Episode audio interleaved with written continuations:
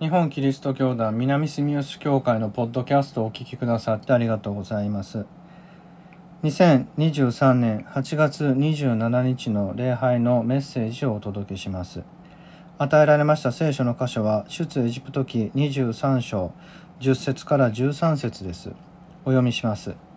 あなたは6年の間自分の土地に種をまき産物を取り入れなさい。しかし7年目にはそれを休ませて休館地としなければならない。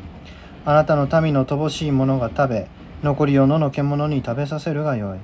ブドウ畑、オリーブ畑の場合も同じようにしなければならない。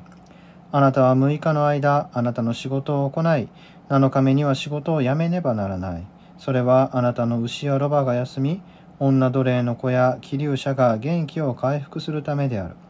私が命じたことすべてあなたたちは守らねばならない。他の神々の名を唱えてはならない。それを口にしてはならない。以上です。それではメッセージをお聞きください。タイトルは安息日です。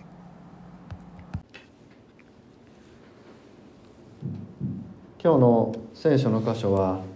出エジプト記において安息年と安息日を守りなさいというその御言葉であります。安息日というのは同じ出エジプト記の20章8節によって与えられた10回の中の一つの戒めであります。安息日を心に留めこれを性別せよとこう書かれています。20章の10回で与えられた安息日はえー、11節に6日の間に主は天と地と海とそこにあるすべてのものを作り7日目に休まれたから主は安息日を祝福して性別されたのであるとこう記されていますように神様が天地創造の御業を行われて6日目に休まれたあ7日目に休まれたその7日目を記念する時として定められています。これは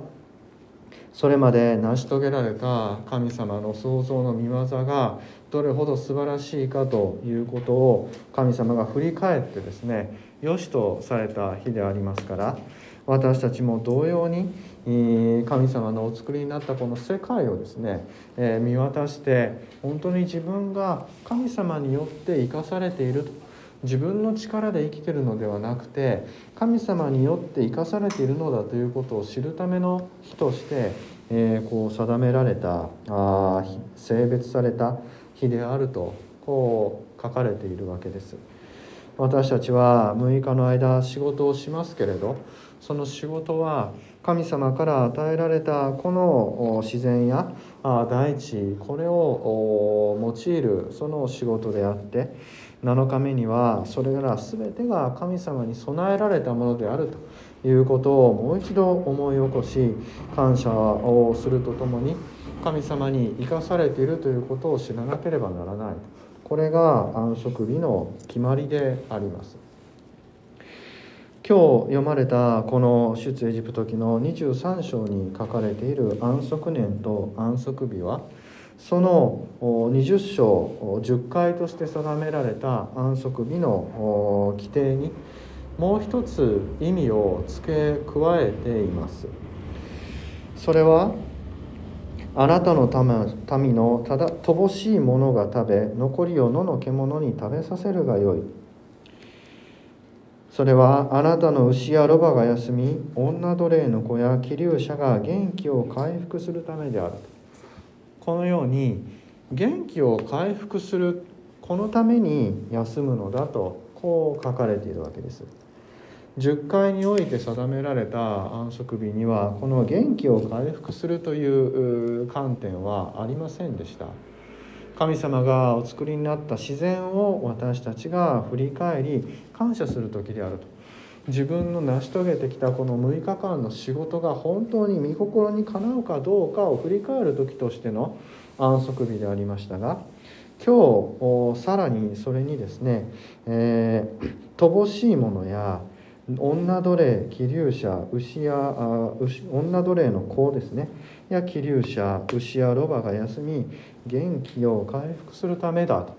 この意味が付け加えられているわけです。ここで注目したいのは元気を回復するのが乏しいものや野の獣や牛やロバ女奴隷の子や気流者といったあ弱い立場にあるものであるということであります。野の獣や牛やロバとこう気流者や乏しいもの女奴隷の子が並列として書かれているので、えー、これ読みますと乏しいものや女奴隷の子や気流者を動物と一緒に扱っているように読めますけれどこれはそういうくくりではなくて、えー、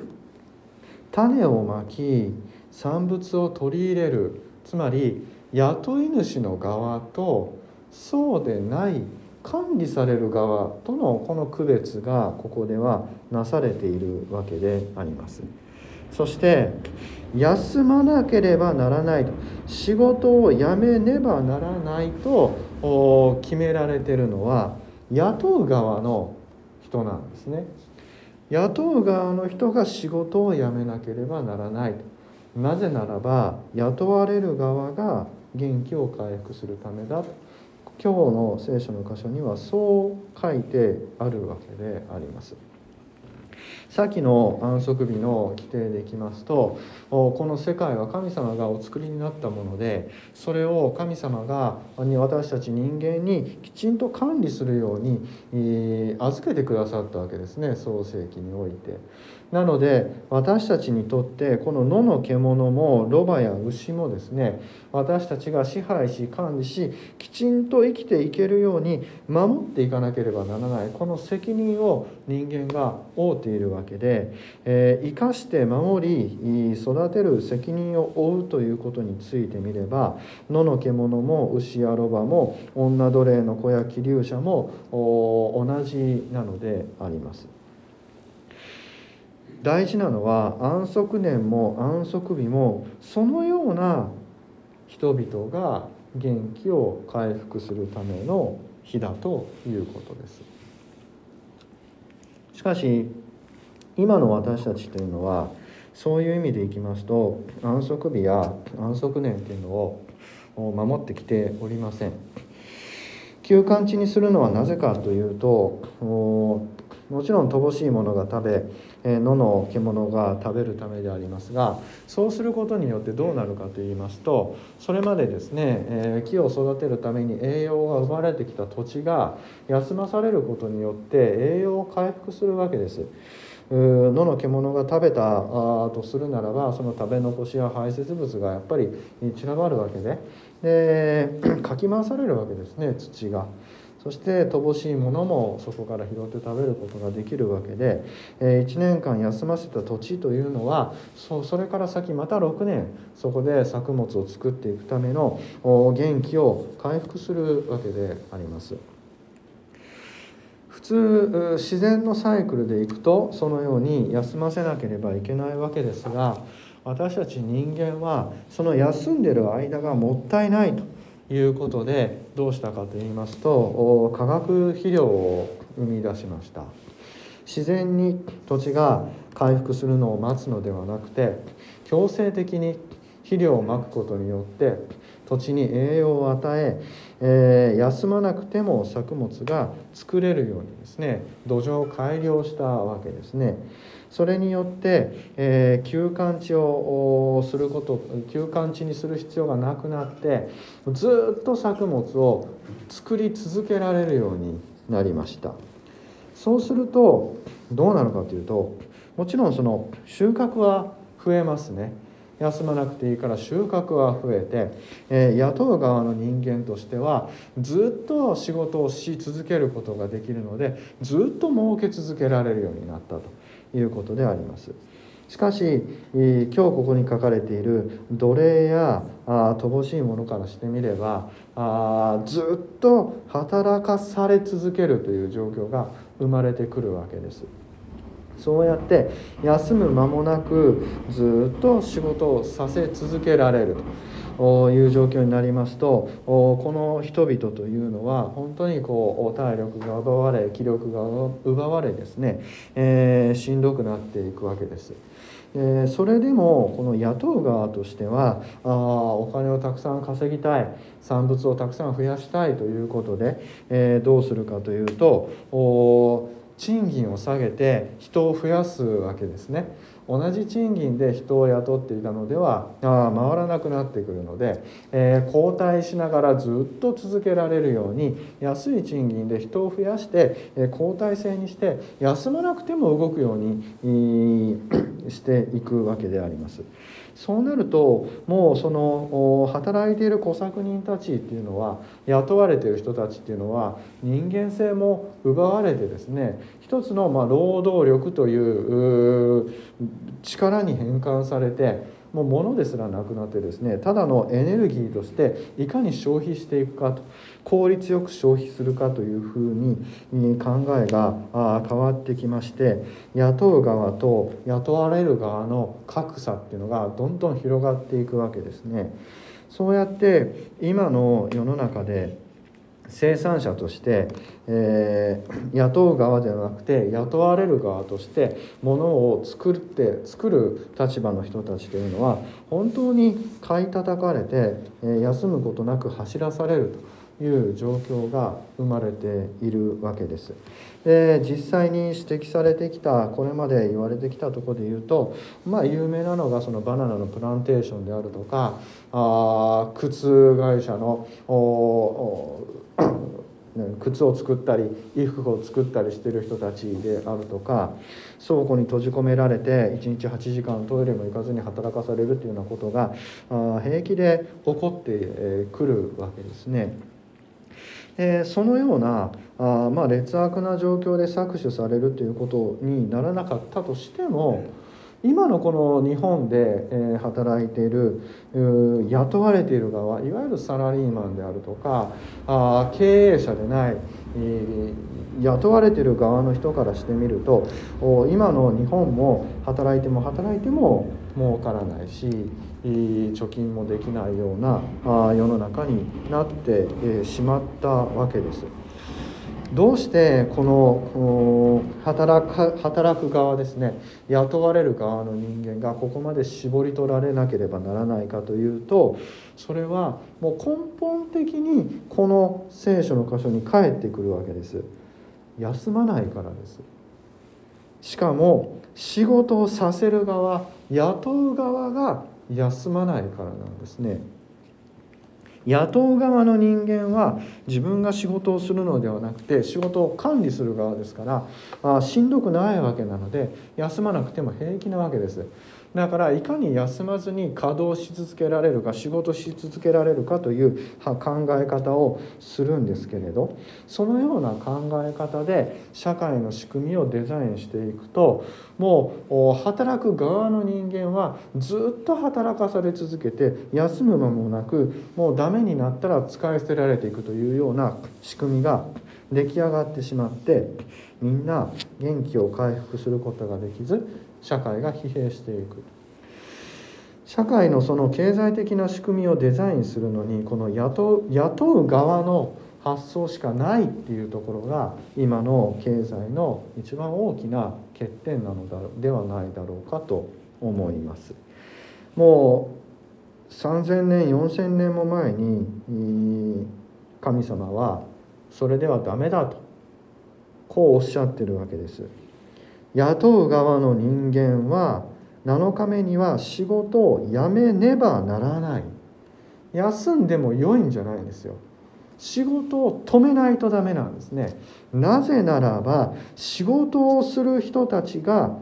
疲弊してくたびれて働けなくなるからだと。女奴隷の子と書いてあります。女奴隷じゃないその子供が元気を回復するわけですね女奴隷の子っていうのは女奴隷にこう世話してもらうわけですけれど女奴隷は朝から晩まで働かされるわけで子供をちゃんと見るっていう時間が与えられないわけでもう子供っていうのは本当に一番その社会の中で弱い立場にいる存在です。しかも女の人であり奴隷の子ですから底辺中の底辺なわけですがその子が元気を回復するために一番上に立って、えー、お金を持って財産を持って資産を持ってですよ働かせる側にある主人が仕事を辞めなきゃダメなんですね。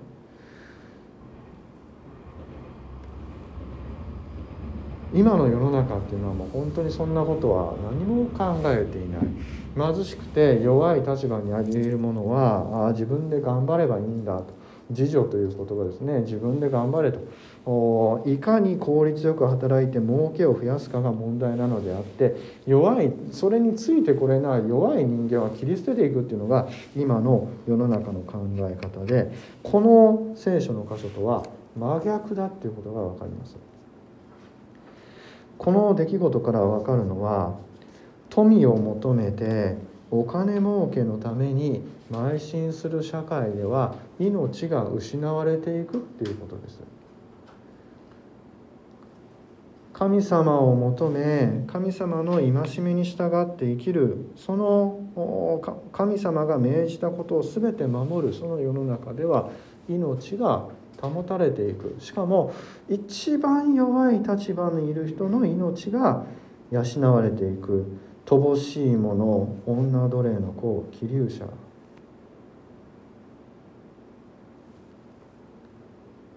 こう考えるとイエス様の神と富とに仕えることはできないというあの御言葉が真実のものとして再び思い起こされます。私たちが富を求め効率を求め、えー、財産を増やすっていうことを求めて社会の仕組みを作りそれに邁進していく時私たちは弱い人たちの命を削り大地の命を削り死に向かって、えー、突進していくことだそうではなくて7年目7日目に休みを取って働かない日を作り本当に今一番苦しんでいる人が元気になることができるように一緒に休む。これが大事ですね。一緒に休むんです。20, 20章の10回のところでも書いてありました。10節にこう書いてある。7日目はあなたの神主の安息日であるからいかなる仕事もしてはならない。あなたも息子も娘も男女の奴隷も家畜もあなたの町の門の中にある起立する人々も同様である一緒に休まなければならないんです同じ時を共有してそこにいる人たちの苦しみと悲しみを分かち合い共に食事をして一緒に休む時を過ごすことによって私たちは元気を回復するんです。バラバラに休んでてはダメなんですね。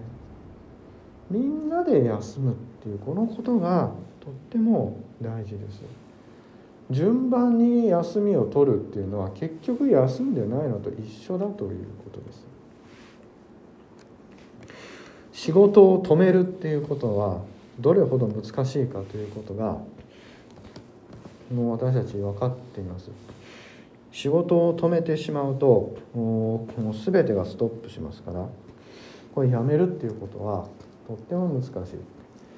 そのぐらい私たちの社会というのは神様の御心から外れていっている。もう原理的に神様の戒め守ることができないような社会の仕組みが出来上がってるわけですね。これは考えてみると非常に恐ろしいことです。だからこそ今の世界っていうのは戦争に突き進み格差が広がり命がないがしろになり御国が遠ざかるそのような世界になっているんだろうと思います。せめて私たちは家族ともにまた教会ともにこの安息日今日という日をですね一緒に過ごしたい。いろいろな仕事もあるでしょうしお家のこともあるでしょうしそれは難しいとは思いますけれどだからこそ皆が元気を回復するために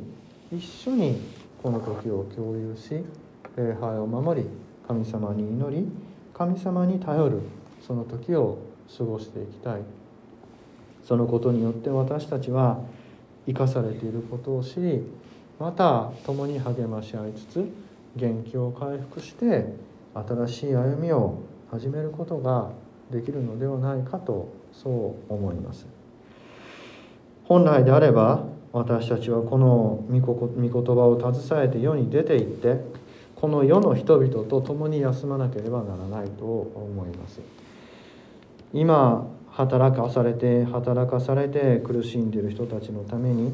休むということを安息日を守るということのこの大切さをもっと伝えていかないといけないと思いますしこの教会で安息日を守るということを述べ伝える必要があると思いますけれどもなかなかそれも難しいこの時代でありますからせめてこの御言葉を受け取った私たちはそのことを大切にして家族と一緒に過ごすという時を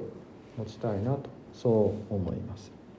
そのようにして富ではなく命を求めて生きる。そのような道を歩んでいきたいとそう願います。祈りましょう。天の神様今日の御言葉を感謝いたします。旧約聖書の出エジプト記この古い古いあなたの御言葉が今の私たちのこの現代の世界全体の間違いを革新的につく御言葉であるということに非常な驚きを覚えます。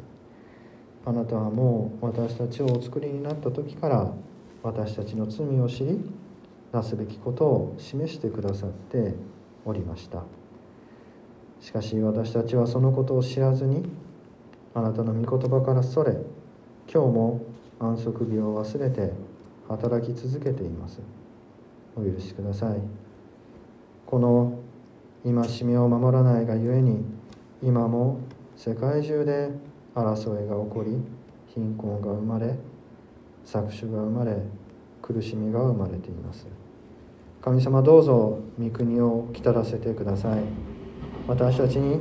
悔い改めの心を与えあなたの御言葉を守ることを教えてくださいますように。そしてどうぞ共に世界中の人々と共に安息日を守りあなたに感謝をしつつ祈ることができますように。この願いと感謝私たちの主イエスキリストの皆によって見舞いを捧げいたします。アーメン。日本キリスト教団南住吉教会のポッドキャストをお聞きくださってありがとうございます2023年9月10日の礼拝のメッセージをお届けします与えられました聖書の箇所はサムエル記下18章31節から19章の1節までです。お読みします。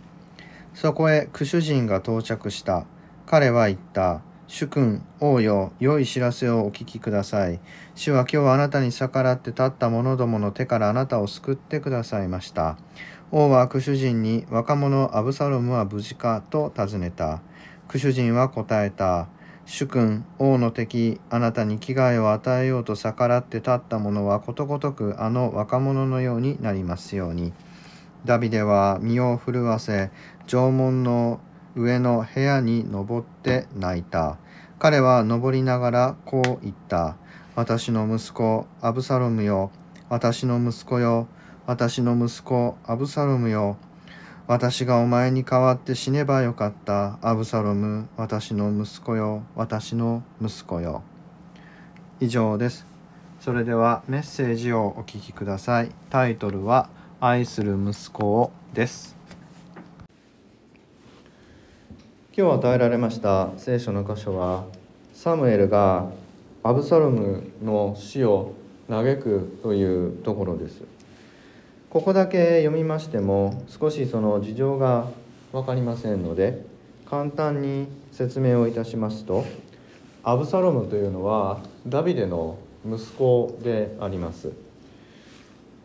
ダビデにはたくさんの息子がいましたけれどアブサロムはですね三男だったと思います。かなりその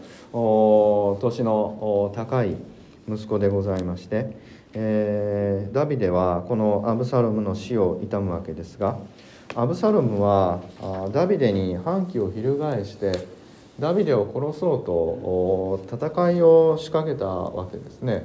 その自分の命を狙いに来る子供があ息子があ死んだということでここまで嘆くというわけであります。まあ、当時その王様王権を狙う人々というのはたくさんおりまして、えー、王は絶えず命を狙われる時代でありまして家族といえども王を殺して自分が王になろうと考えるということはまあ当然の広く一般にあったことでありましてこのアブサロムもですね、えー、ダビデを倒して自分が王になろうとこう考えて、えー、ダビデに反旗を翻したわけでありますその過程にもいろいろとこう事情がありまして、えー、アブサロムはダビデとの関係がですねえあまりうまくいっていなかったがゆえにそのようなあ態度になったわけであります。で読んでいますとそのこれまでの経過を読んでいますとダビデそのものもそのアブサロムに対してそこまでこう執着があったようには描かれていません。むしろダビデというのは非常にこう自分の子供についてもですね、えー、ドライなあ冷たい感情を持っていたような記事さえあります。例えばあ同じサムエル記の下の11章にはですねウリアの妻バトシェバを奪うという話が載っています。ウリアという人の妻バトシェバが非常に美しかったので、えー、ダビデはウリアを戦争の激しい前線へ送り出して戦死させてそのバトシェバを自分の妻とするというそういう話です。しかしそれは神様の御心にかなうことではなかったのでバトシェバの産んだ子供はですね、えー、日に日に弱って7日目に死んでしまうというわけです、えー、ちょっと読んでみますと12章の15節以下ですけれど主はウリアの妻が産んだダビデの子を撃たれその子は弱っていったと。ダビデはその子のために神に願い求め断食した神は彼は引きこもり地面に横たわって夜を過ごした。王家の長老たちはその傍らに立って王を地面から起き上がらせようとしたがダビデはそれを望まず彼らと共に食事を取ろうともしなかった。7日目にその子は死んだ。家臣たちはその子が死んだとダビデに告げるのを恐れこう話し合った。お子様がまだ生きておられた時ですら何を申し上げられても私たちの声に耳を傾けてくださらなかったのにどうして亡くなったとお伝えできよう。何か良くないことをなさりはしまいか？ダビデは家臣がささやき合ってるのを見て子が死んだと悟り言った。あの子は死んだのか？彼らは答えた。お亡くなりになりました。ダビデは地面から起き上がり身を洗って香油を塗り衣を変え主の家に行って礼拝した。王宮に戻ると命じて食べ物を用意させ食事をした。家臣は尋ねた。どうしてこのようなふうに振る舞われるのですか？とお子様の生きておられる時は断食してお泣きになりお子様が亡くなられると起き上がって食事をなさいます。彼は言ったと。子がまだ生きている間は主が私を憐れみ子を生かしてくださるかもしれないと思ったからこそ断食して泣いたのだ。だが死んでしまった。断食したところで何になろう。あの子を呼び戻せようか。私はいずれあの子のところに行く。しかしあの子が私のもとに帰ってくることはない。非常に何て言いますかあ冷静なあ言葉であります。死んでも元には戻らないから死んだことを悔やんでも仕方がないと。死ぬまでの間は死なないでほしいと願うけれど死んだ後はもう全て、え任せてしまうと。こういう発想を持っていたダビデからしますと今日の聖書の箇所はあまりにもこう差がありますね。死んだ息子をここまで、えー、求めるというのは一体どういうことなんでしょう？ヘブライ語はその「もっと」とか「すごく」とかいう表現がありませんので、えー、繰り返すんですね、えー、強調っていうのは繰り返しなんです。今日の聖書の箇所を読むと「私の息子アブサロムよ私の子よ」私の息子アブサロムよ」とこう何回も「私の息子私の息子」と繰り返すところを見るとダビデは本当にこのアブサロムっていうのを自分の子供として愛していたんだなということが分かります。私の息子っていうこの言葉が非常に繰り返されて、えー、大切な言葉として浮かび上がってきます。アブサロムは聖書に記されている物語を読みますと非常に姿形が美しかったと。アブサロムに勝る人はイスラエルにはいなかったとこう記されています。またアブサロムは非常にこう冷静で用意周到かつ大胆な性格であったようです。自分の妹が恥ずかしめられた時もその相手に対してすぐに反撃するのではなくて2年もかけて準備をして機会を狙って敵を撃ちます。その敵討ちの罪で、えー、追放された後もですね、えー、ダビデに許されて帰ってきた時になかなかダビデが会ってくれないというところで、えー、ダビデの家臣の土地に火をつけてですね自分のその意志の強さっていうのを証明してえー、強引にでもダビデに会おうとする姿を見るとその用意周到さと大胆さっていうのがアブサロムには共存しているということが分かります。アブサロムはダビデを倒して、え王権を手に入れようと考えた時にもまた周到な計画をしまして王の代わりにですね民の相談に乗って、えー、まあ、ダビデだったらこれはこうしないけど自分だったらあなたのためにこうしてあげるよっていう形で人心をこう自分のところへ集めて下準備をしてから反旗を翻すんですね。えー、そのように非常にこう姿形が美しくて用意周到で、えー、大胆だと。この様子を見ているとなるほどと。ダビデはそこに自分の姿を見たのかもしれないなと思います。ダビデも非常に美しかったと書かれていますし戦術に長けてですね、えー、頭を使ってのし上がったものでありますからアブサロムのそのやり方というのはダビデからしてみれば私の息子は自分の分身のように見えたのかもしれない。それで、これほど息子を愛していたのかもしれないなと思わされます。この愛する息子をダビデはある意味この自分の手で殺してしまうわけですね、えー、自分に反旗を翻したのでそれはもう撃たなければ仕方がないわけです。そこを許してしまうともう王様としての権威が失墜しますので何としてもアブサロムは殺してしまわなければいけないと。けれどもどうしてもそれができずにアブサロムを生きたまま連れて戻せと。いう命令出しますけれどもヨアブというその家臣があそれではいけないと。やはりアブサロムは殺してしまわないといけないんだと。そう思ってアブサロムを殺してしまうわけですね。自分の愛する息子をこのように命を奪うという物語というのは聖書の中には何回か出てきます。一番最初に思いつきますのはやはりアブラハムのイサク封建の物語だろうと。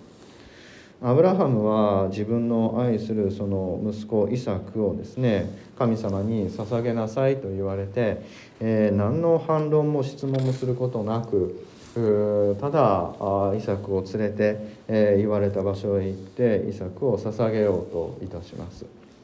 あの冷静なアブラハムの、まあ、冷たいとでも言えるような判断と今日のダビデの泣いて息子を惜しむ姿というのは真逆のように映りますアブラハムは神に言われてイサクを捧げようとしたそのことを考えると愛する息子を神のために捧げるっていうのはそれだけのアブラハムの信仰の表れだったということになります。そうするとこのダビデのこの姿というのはですね、えー、不信仰の表れだではないだろうかとこう考えられるわけです。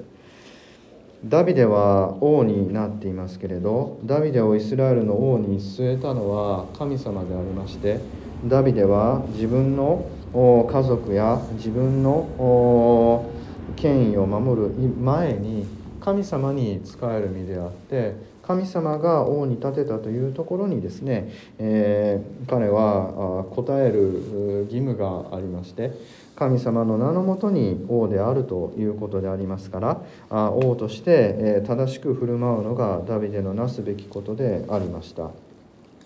しかしこの年老いてからのダビデというのは先ほどのバトシェバの話もありますように神から離れて自分の私利私欲にですね、えー、固執していくそういう性格へと変わっていきましてまさにその象徴といえるのがこのアブサロムにこだわるダビデの姿なんだろうと思います。ダビデは自分のに姿のようにも見えるこのアブサロムを愛して自分の後継ぎにして自分のものをそこに注ぎ込もうとするそういう自分の計画であって神の計画ではない自分の計画に集中してしまって神から離れていってしまうとその神から離れていくダビデの姿がこの愛する息子を惜しむ嘆きに現れているんではないだろうかとそう思わされます。人間が自分の子供をそうやって神様に捧げるという中にあってはですね本当にこの苦しみっていうのがどれほど深いかということが分かります。特に自分のことに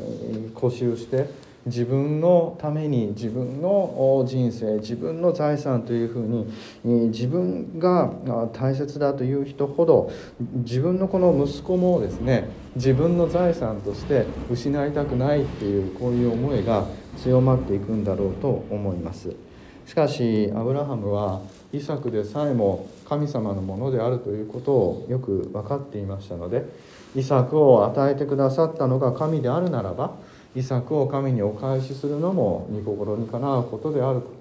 こう悟ってのことだったんだろうと思いますそこには深い深い信仰があります自己中心的に生きるのか信仰に生きるのかその違いがその息子に愛する息子に対する態度の違いとして現れているんだろうと思いますもう一人この聖書の中では愛する息子を捧げた人がおります。それはやはり神様です。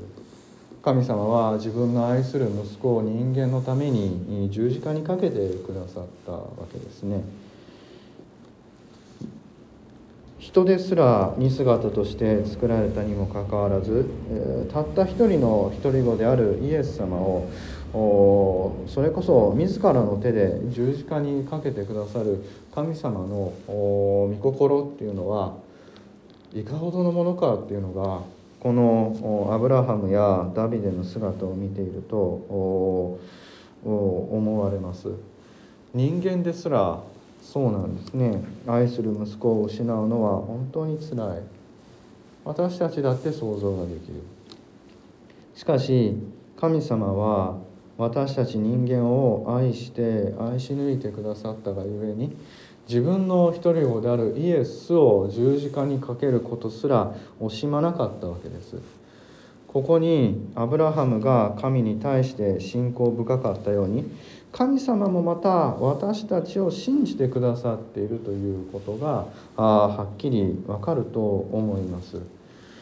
神様はその一人子を私たちに与えてくださったほどに私たちを本当に信じて私たちの改心とその悔い改めと信仰を期待して信じ抜いてイエス様を十字架にかけてくださったということです。アブラハムはイサクを殺す寸前で神様に許されて代わりの生贄が与えられたアブラハムはイサクを殺してはいない。しかし神様は本当にイエス様を十字架にかけてくださった。それほどまでに私たちに愛を示してくださっています。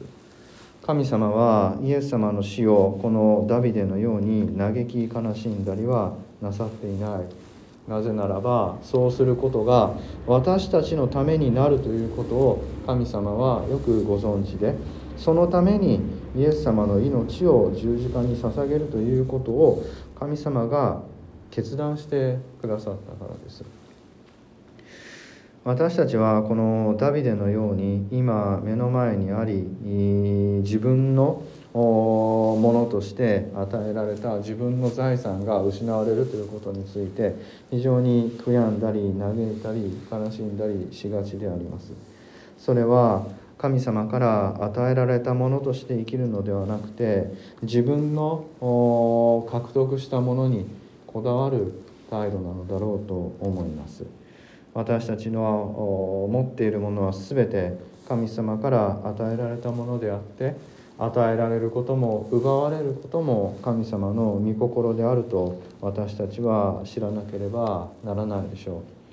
本当に愛する息子が苦しい苦しい十字架にかかって死ぬことですら神様の御心であるということです。その十字架の先に神様は主の栄光と希望を見せてくださいました。だとするならばたとえ愛する息子を失うということですらそこに神様の栄光が何らかの形で現れるべきものなのだと。そう私たちは信じなければならないのだろうと思います。確かにダビデの気持ちもよくわかります。戦争や災害や事故などで愛する家族が失われる時に私たちはその苦しみや悲しみに耐えるっていうのは本当に難しいことですしそこに神様の御心があるなどということは思いもよらないと思います。今目の前で誰かあ自分の子供が事故に遭って死んだ人に対してこれも神の御心だから受け入れよなんとは到底言えません。言ったところでそんな神様なら必要ないとその人は言うに違いない。しかしなお私たちはそのような絶望の中にさえ神様が私たちを愛してくださっているということを信じ抜くことによって希望を見いだすことができるとそのことを今日はよく覚えておきたいと思います。ただ自分にこだわって、えー、自分の自己中心的な思いに落ち込んでしまう時にはダビデのように不幸を嘆き悲しむしか私たちにはできません。しかしそれこそ神様の御心であると信じることすができればそのような苦しみでさえも私たちは乗り越えていくことができる。その先に希望を見いだすことができるということをよく覚えておきたいと思います。司会者のお祈りにもありましたけれども今の世の中は本当に困難な時代であって、えー、人間の愚かさが生み出したあこの経済的な困難やあ世界情勢的なあ紛争や戦争の多さやさらには自然の異常なあ気候変動など私たちは今本当に大きな壁にぶつかって、えー、希望がですね、えー、細く細くなっていく時代に生きていますけれども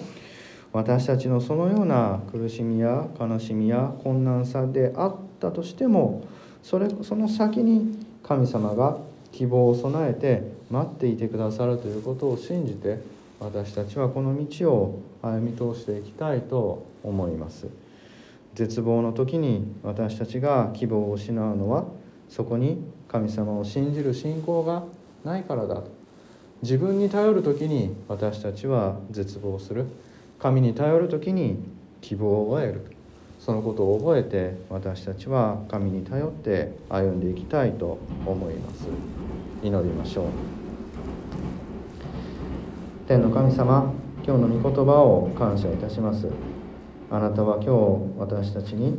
本当に苦しく困難な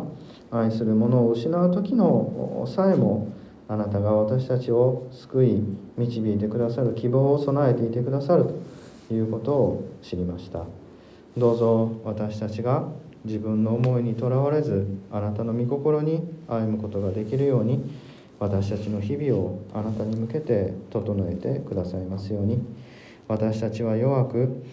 目の前の困難や苦しみや悲しみに苛まれ翻弄される木の葉のような存在であります。そのような私たちをあなたが守りこの野に豊かな花として咲かせあなたの福音の実を実らせることができるように私たちを守り育ててくださいますように。今日ここに集っているものもそれが叶わなかったものも同様にあなたの愛によって今日という日を生かされますように。この願いと感謝私たちの主イエスキリストの皆によって御前にお捧げいたします。アーメン